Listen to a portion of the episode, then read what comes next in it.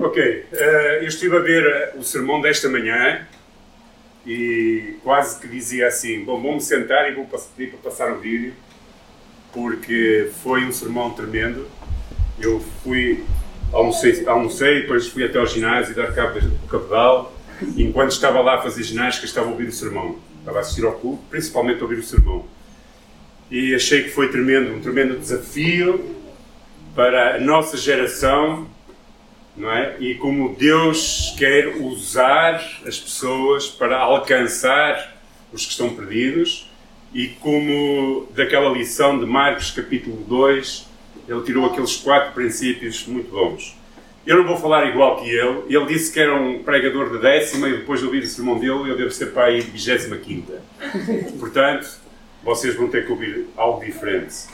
No entanto, eu preparei um sermão pensando no tema uh, que, é, que ele ia falar, o que ele falou e que abordou também, e que tinha a ver com evangelismo, ou se quisermos dizer, uma missão de alcançar pessoas. E a nossa igreja é desenvolvida em cinco propósitos. E Deus criou-nos com propósitos. E os cinco propósitos que Deus nos criou são, em primeiro lugar, trazer prazer para Ele que nós definimos como igreja como adoração. Em segundo lugar, ele criou-nos para fazer parte da sua família, ok? Que nós chamamos comunhão. Em terceiro lugar, ele nos eh, criou para, para que nós nos pudéssemos tornar como ele. Isso nós chamamos de discipulado. Em quarto lugar, para servi-lo, nós chamamos missão. E em quinto lugar, para compartilhar com os outros a nossa fé, que nós chamamos de evangelismo. E é sobre isso que eu estava a falar um pouquinho. E eu escolhi aquela fotografia, uma multidão de pessoas, e escolhi como, como título Olhos que veem e Corações que choram. Porque às vezes nós observamos as pessoas, nós vemos as pessoas com os olhos, mas não sentimos no coração. E quando se trata de levar o Evangelho às pessoas que estão perdidas, que não conhecem Jesus Cristo como Senhor e Salvador, nós não podemos olhar só com os nossos olhos. Nós temos que sentir no nosso coração pesar, temos que chorar por aqueles que estão perdidos, por aqueles que não tiveram ainda uma experiência com Jesus Cristo como Senhor e Salvador. E nós sabemos quando chegamos a uma igreja, nós somos desafiados a servir com os nossos dons e talentos nós chamamos isso ministério e nós gostamos de fazer coisas e às vezes, e ontem tivemos aqui uma, um tempo sobre emoções e vida cristã e foi muito bom ver as irmãs envolvidas, trabalhando, mas às vezes isso é dentro da igreja. Mas há uma missão que é comum a todos os cristãos, a todos os que conhecem Jesus Cristo como Senhor e Salvador, que nós não podemos falhar que é levar a mensagem de Jesus Cristo àqueles que ainda não o conhecem. E aí é que se complica, porque é muito mais fácil servir dentro da igreja, os nossos dons, em que nós não temos que estar expostos, às vezes até a ser ridicularizados. É muito mais difícil nós falarmos de Cristo aos outros, não só com a nossa boca, mas com a nossa vida. Porque às vezes nós temos que falar de tal maneira às pessoas de Cristo que, se for preciso, é que vamos usar palavras. Isso é muito difícil. E a missão comum que todos nós temos é uma missão que Jesus Cristo deu aos seus discípulos. Em João capítulo 17, versículo 18, ele disse estas palavras.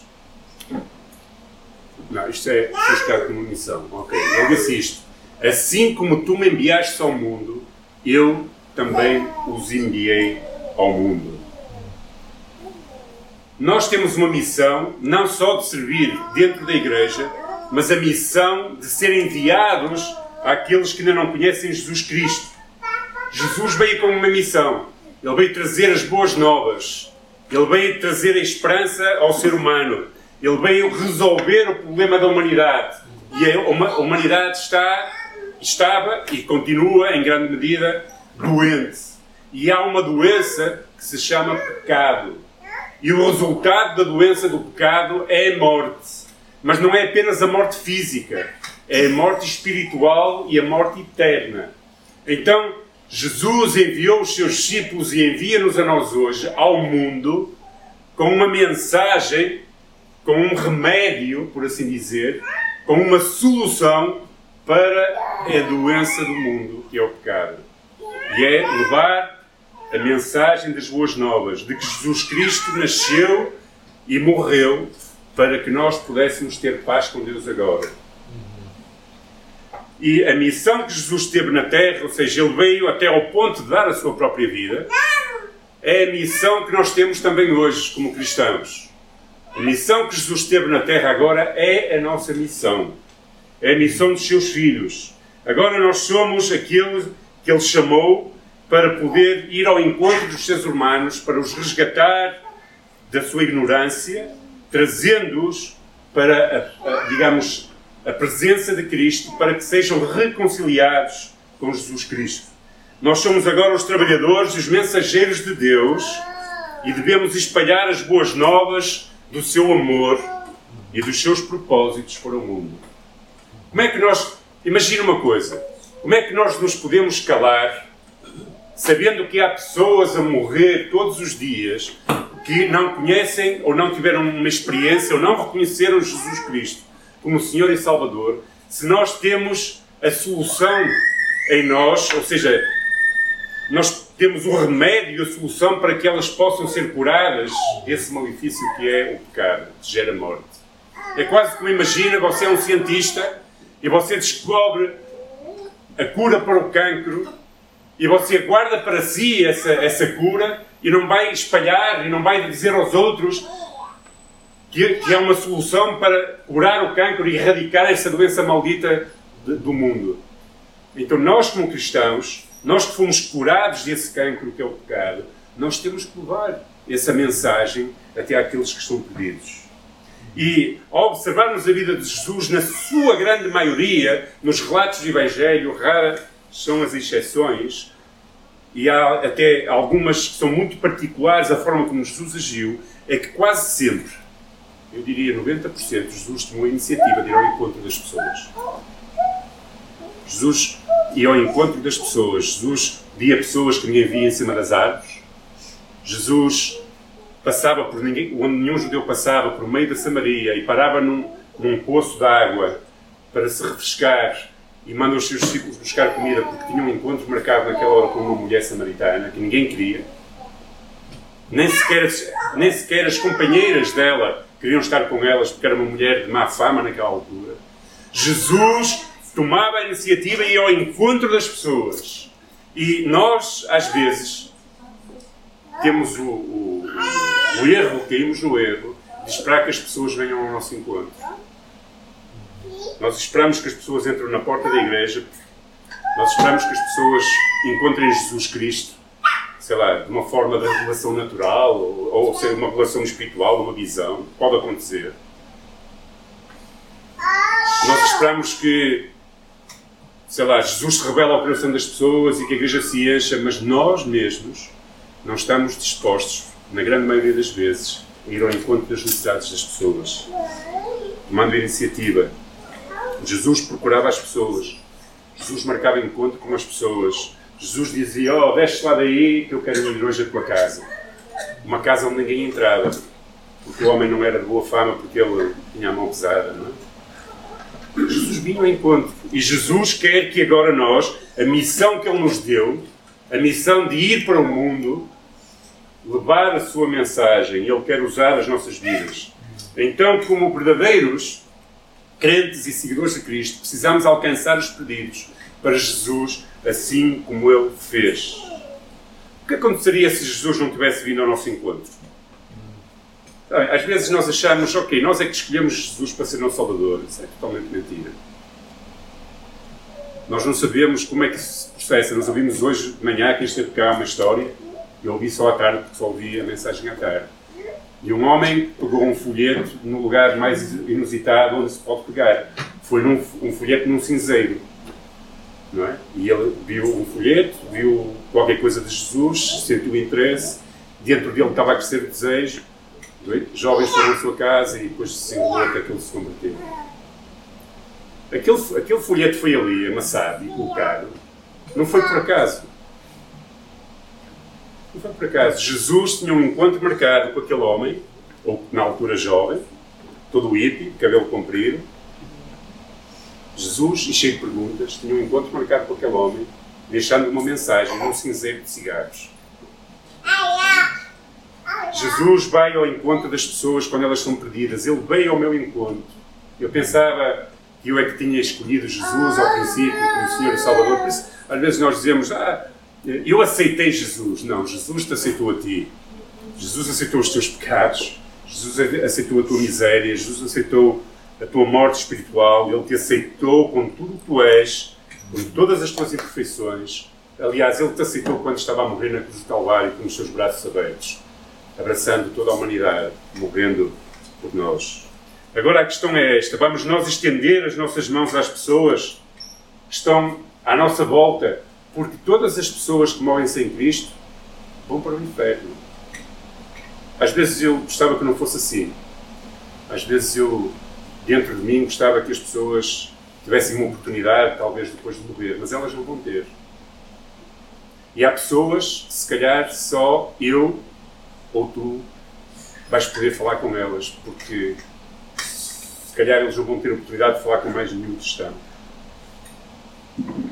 Vamos nós estender as nossas mãos, vamos nós olhar para as pessoas e vamos nós sentir no coração dor. Sabem, eu, está, eu, eu, eu tenho andado um bocado incomodado, porque nós resgatamos uma gatinha lá na igreja de Lessa e nós dissemos, foi Deus que enviou a gatinha. Não sei se Deus enviou a gatinha ou não enviou a gatinha.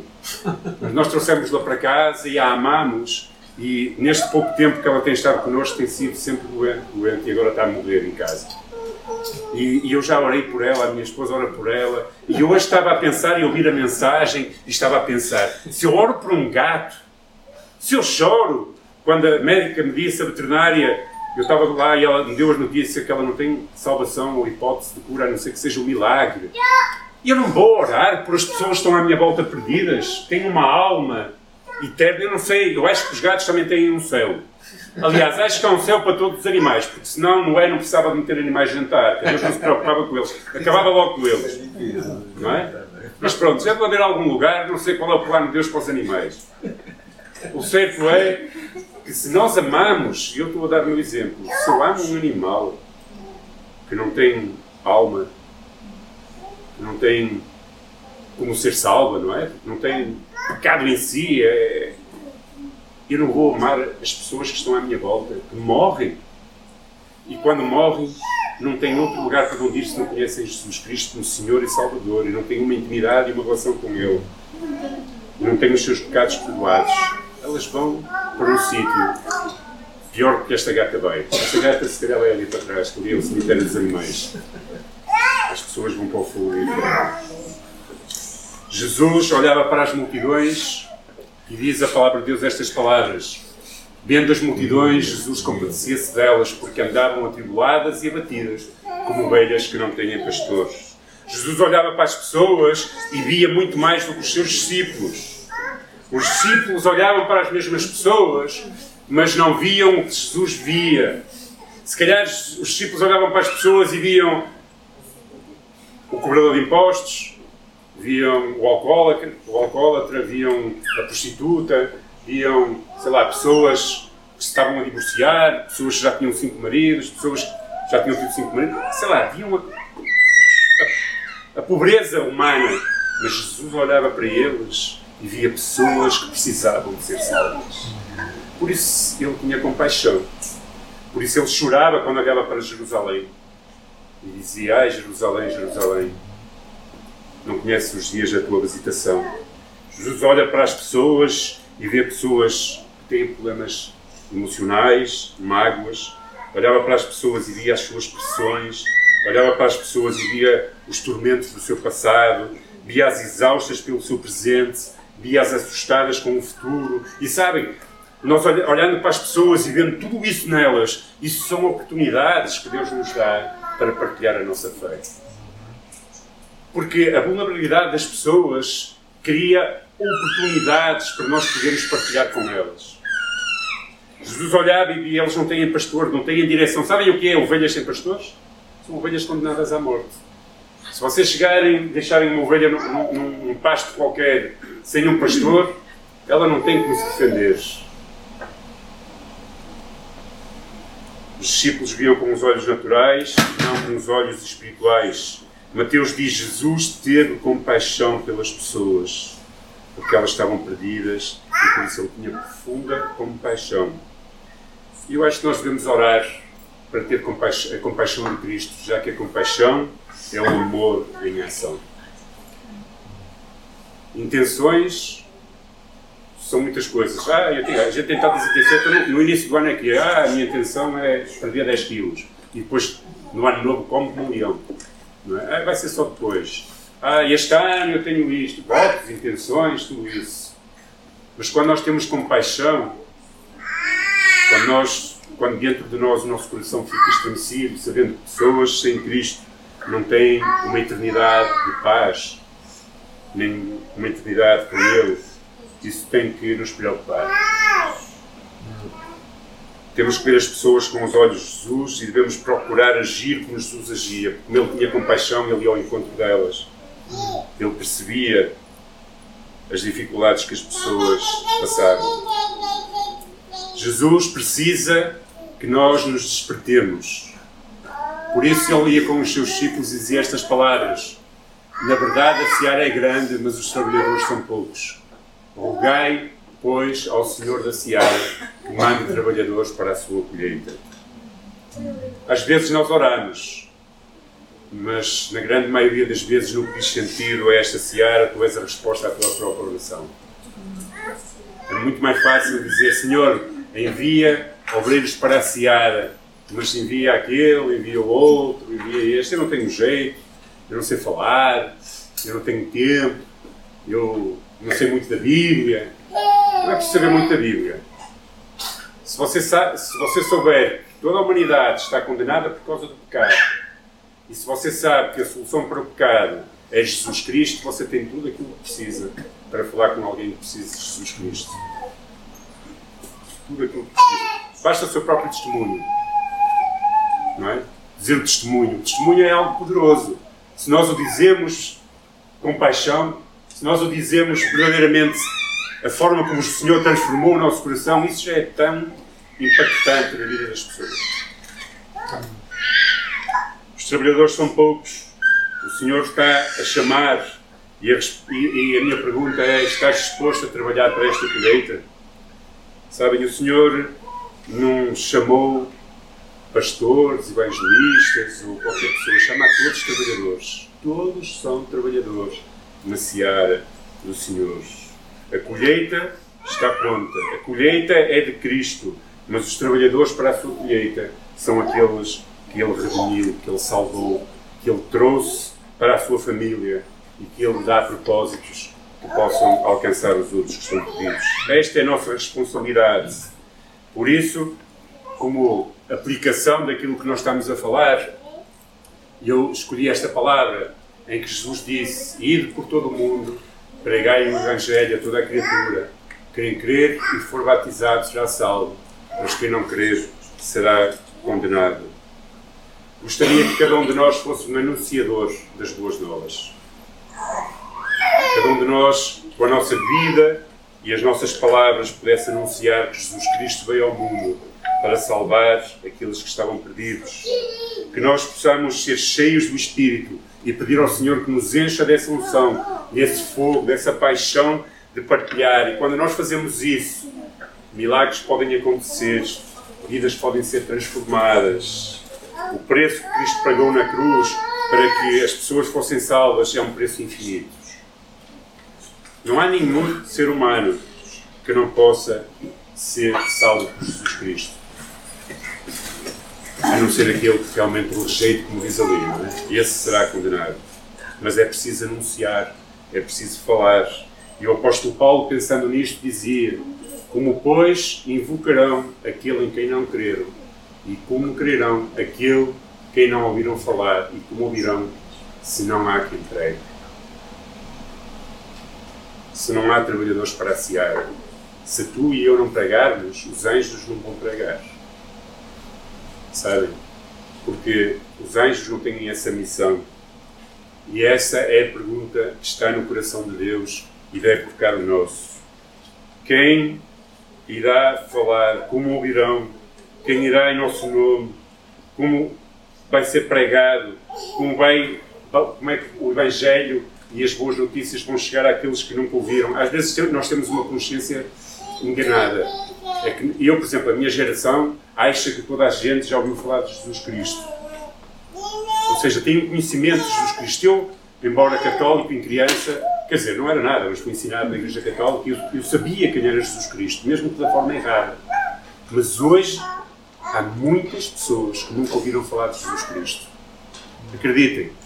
Ou seja, Jesus Cristo é, um, é uma fábula, é, é uma fábula não, é, é um, uma história, é, é, é, uma invenção humana, é, sei lá, é coisas dos velhotes, é coisas que não existe.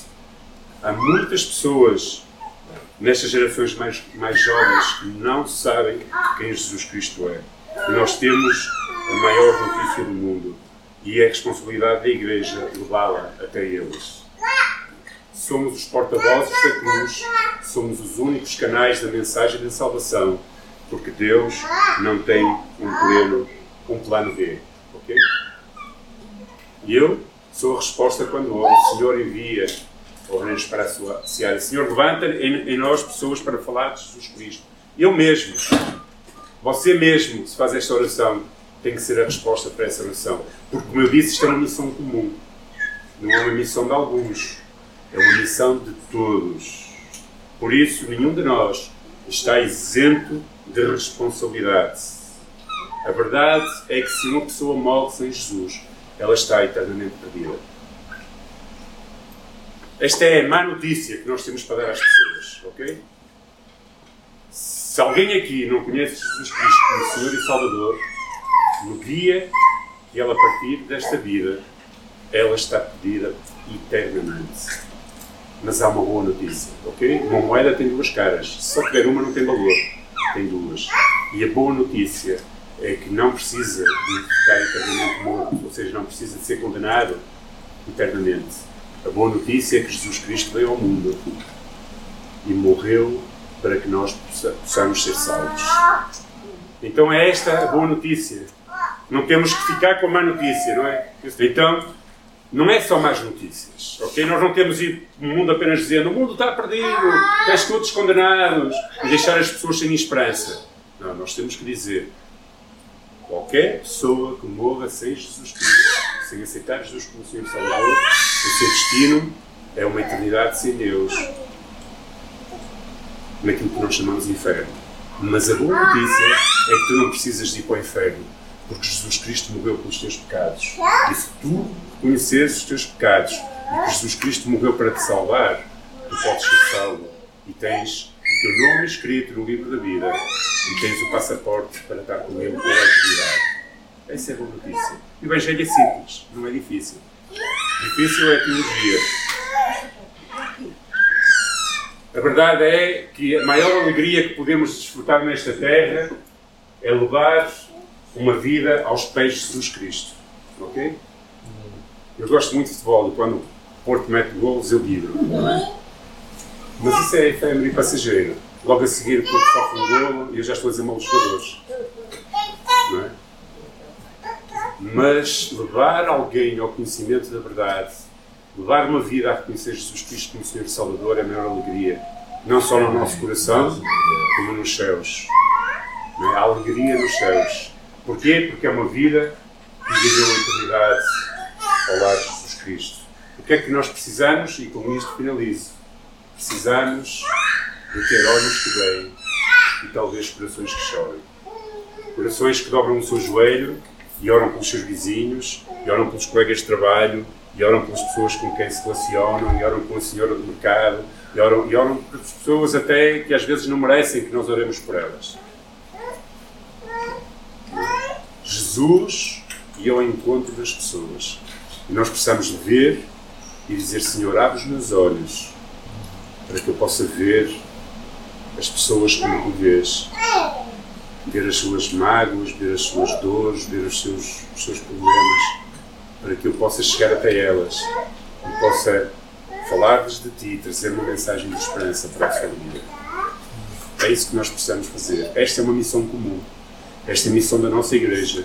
Esta é a missão da sua vida, se você conhece Jesus Cristo. Essa é missão que todos os cristãos têm. E é responsabilidade nossa. Nós não podemos fugir dela. Ok? Quando nós chegarmos lá ao, ao, à presença de Deus, provavelmente Deus não vai só perguntar o que é que nós fizemos com os nossos dons e talentos. Mas Ele provavelmente irá perguntar: porquê é que tu tinhas vergonha de falar de mim? Porquê é que tu não falavas de mim? Porquê é que tu não de mim? Porquê é que tu não falaste com estas pessoas? Se tu choras por um gato, Ismael, como é que tu não vais chorar pelo teu vizinho pai para o inferno? Essa é que é a realidade. Precisamos ter um coração mais como Jesus. Mas Jesus chorava porque via as multidões para Deus. Amém? Oremos. Senhor, tu. Senhor, tu morrestes para trazer-nos vida e vida eterna e vida em abundância. Senhor, tu vieste ao nosso encontro, tu curaste as nossas dores, curaste o nosso problema, o nosso câncer espiritual, que era o pecado. Tu nos trouxeste esperança e uma esperança que ultrapassa esta vida, ultrapassa tudo aquilo que nós podemos viver aqui, seja 90, 80, 100 anos. A esperança que tu nos trouxeste é também uma esperança de vida eterna contigo. Senhor, e nós olhamos à nossa volta e vemos tantas pessoas sem esperança. Estão desesperados com o presente, estão atormentados pelo passado, estão angustiados por causa do seu futuro, porque não têm uma esperança como nós temos, Senhor. E, Senhor, quando nós olhamos à nossa volta, dá-nos os teus olhos, olhos que veem pessoas com as suas necessidades, criaturas que são amadas, que foram criadas à tua imagem e semelhança. E que precisam de se tornar filhos, não só criaturas, mas filhos. E para ser filhos, elas precisam que alguém lhes fale do teu amor, tu viestes para morrer por elas. E nós temos que ser a tua voz, Senhor. Por isso, levante entre nós pessoas com coragem, pessoas dispostas a testemunhar, pessoas, homens e mulheres que marcham neste mundo tão difícil, cheios do teu poder, cheios da tua unção, certos de que tu nos usas e nos levas além das nossas forças para levar a tua mensagem àqueles que estão perdidos. Senhor, se há aqui alguém nesta noite que não te conhece, que não tem uma experiência pessoal contigo, que não tem sequer a certeza que se hoje morresse ia para o céu, para a tua presença, eu oro por essa pessoa nesta, nesta tarde, Senhor. Senhor, que tu toques o seu coração. Amém. Senhor, que tu visites o seu coração, que tu visites a sua vida. Senhor, que tu possas falar a esse coração, Sim, possas, Senhor. Senhor, apresentar-te e dizer: Eu estou aqui, eu amo-te, eu Aleluia. quero perdoar os teus pecados, eu quero verdadeiramente ser aquele que cura a tua alma, o teu coração, e quero ser aquele que habita dentro de ti. Eu morri por ti. Por isso, se há aqui alguém nesta tarde que não te conhece, possa entregar a sua vida a Jesus Cristo nesta tarde, dizendo: Senhor, eu estou aqui. Amém. Tu conheces o meu coração, sabes as minhas dores, as minhas angústias. Eu te peço perdão pelos meus pecados. Eu te peço, Senhor, que tu me perdoes, que tu me tragas uma esperança eterna, Senhor. Eu peço, Senhor, que venhas habitar no meu coração e que sejas o meu Salvador. Aceita-me como tua filha ou teu filho. Aceita-me, Senhor, nos teus braços de amor e que tu possas verdadeiramente, Senhor, abraçar-me, perdoar-me e levar-me além tudo aquilo que eu fui até hoje. Amém. Tornar-me um filho teu. Senhor, toca as nossas vidas. E, Senhor, dá-nos a esperança da eternidade. Amém. É a minha oração, no nome de Jesus Cristo. Amém. Amém. Deus abençoe.